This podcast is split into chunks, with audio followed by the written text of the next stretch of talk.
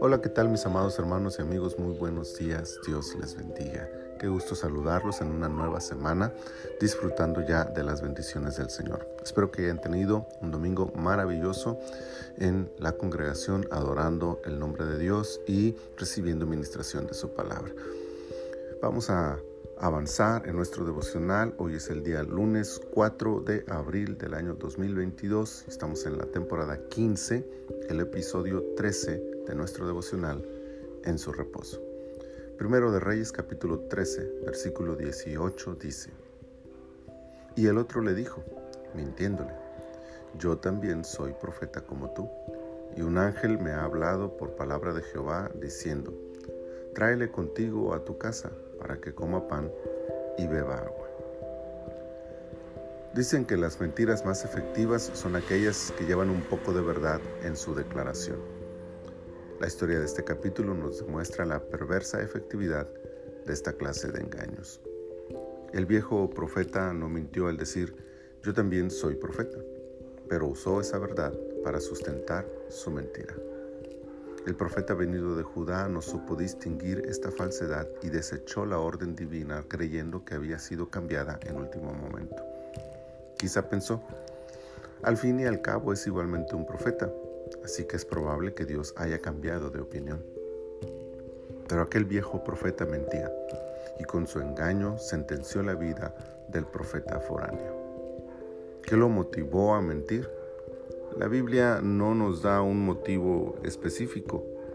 Pudo ser curiosidad, envidia, celo. Solo sabemos que el resultado de sus acciones causó la muerte de un profeta de Dios, y esto es motivo suficiente para reconocer las terribles consecuencias que puede traer la mentira.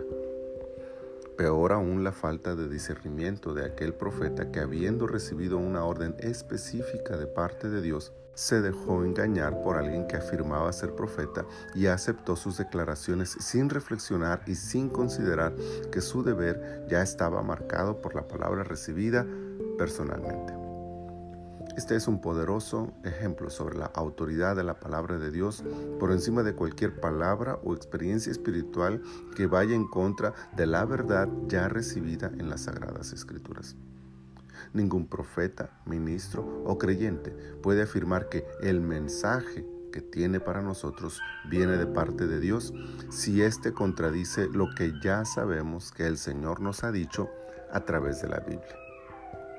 No mentir es una orden de valor moral para la iglesia que evitará dolor y sufrimiento a los engañados.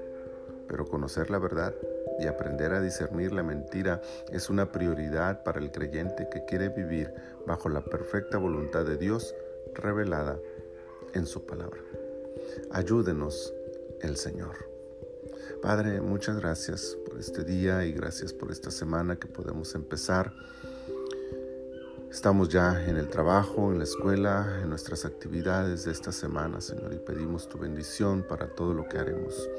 Gracias por esta palabra que nos das también, Señor, que nos ayuda a reflexionar y a recordar que la Biblia es nuestro sustento, es nuestro fundamento y que ninguna otra palabra, ninguna otra expresión o experiencia puede sustituir lo que tu palabra ya nos dice.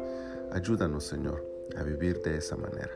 Te lo pedimos y te damos gracias en el nombre poderoso de Jesús. Amén. Amén. Les deseo que tengan un día maravilloso lleno de las bendiciones del Señor.